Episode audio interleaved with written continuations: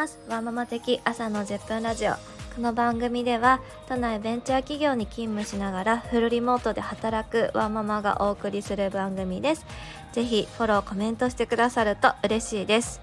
さて皆さん好きな漫画ってありますか？すごく唐突なんですが。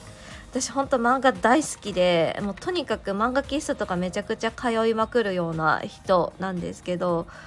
もうね特に今日はおすすめしたい素晴らしい漫画があってそれを今日は紹介したいなと思っています。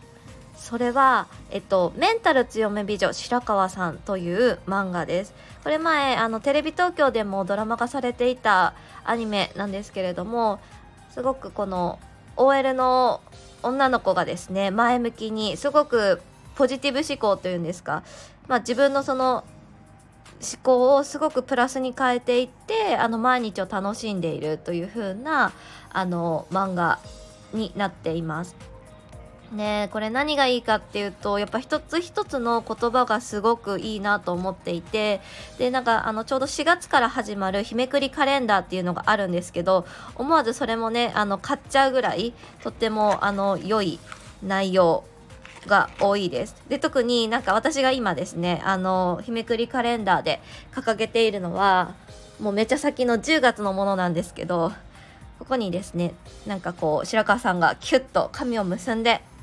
なんか大丈夫私にはこれをやり遂げる力があるというふうにあの気合を入れているシーンが書かれているものがあのあってそれをずっと見ながらあの私は仕事をしています。でこの白川さんのこのアニメを見てすごく思うのは当たり前なんですけど、えー、事実と解釈感情は分ける必要があるということだなと思います。これたくさんの人が言っているしいや分かってるよってそんなの常識じゃんって思うんですけど私は事実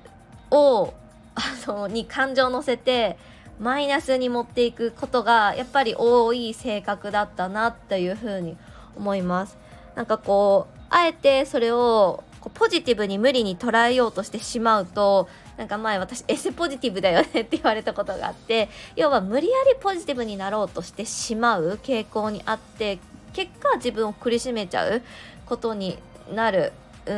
なと思っていてなかなかその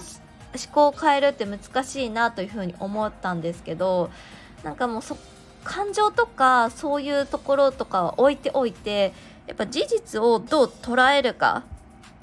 っていう風にしていくレッスンがこの漫画を通してできるんですよ。これほんとすごい教本だなって思っています。なんかこう例えばやっぱりよくあったりすると思うんですけど よくあるかわかんないですけど例えば上司に指摘されたとかっていう時もなんかこういろんなね感情を持つ人がいると思っていて悔しいとかいやすごいありがたい感情あありがたいフィードバックだなと思うこともできると思っていてどっちにも自分は触れるんだけどどっちを選ぶかで次のステップが全然変わってくると思っていて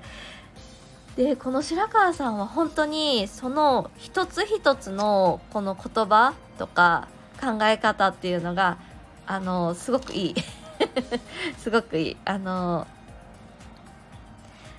何て言うんですかすごく元気づけられるしやっぱりこうこんな風に考えればいいんだなっていうのがわかる。なんかこう、いろんな難しい本とか、まあなんかこう心理学の本で、時事と解釈を分けろとか、会社でも絶対言われると思うんですよ。絶対言われる。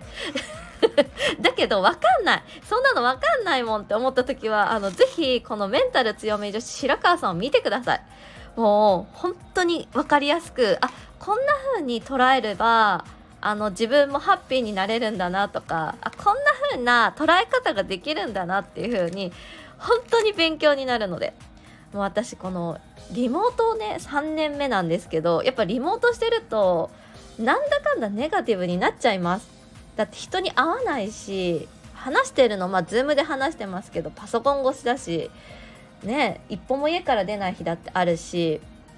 だけどなんかねそれもね楽しくしていくことはできるわけだからなんかこういう風にもう何て言うんですか本当にこの漫画を通して何かこう例えばちょっとね仕事とかでモヤモヤってした朝があった時に昼休憩には白川さんの漫画を見てふーって落ち着いたりとかしてなんか自分をリセットするようにしています。無理にポジティブになるんじゃなくてどう捉えていくかどういうふうにその場を見ていくかっていうことが学べる漫画なのでなんかちょっと最近なんか春になってくると若干なんかネガティブモードになる人がいるって聞いたんですけどもしなんかなんかね新しく始まるっていう人が多いと思うのでもしそういう風になってる場合はなんかこう時事と解釈を分けるっていう風にすごく難しいことを考える前に一旦それってどういうことなんだろうっていうところで是非この漫画ですね。はいメンタル強め女子シャカーさんこの漫画をぜひ読んでみてください。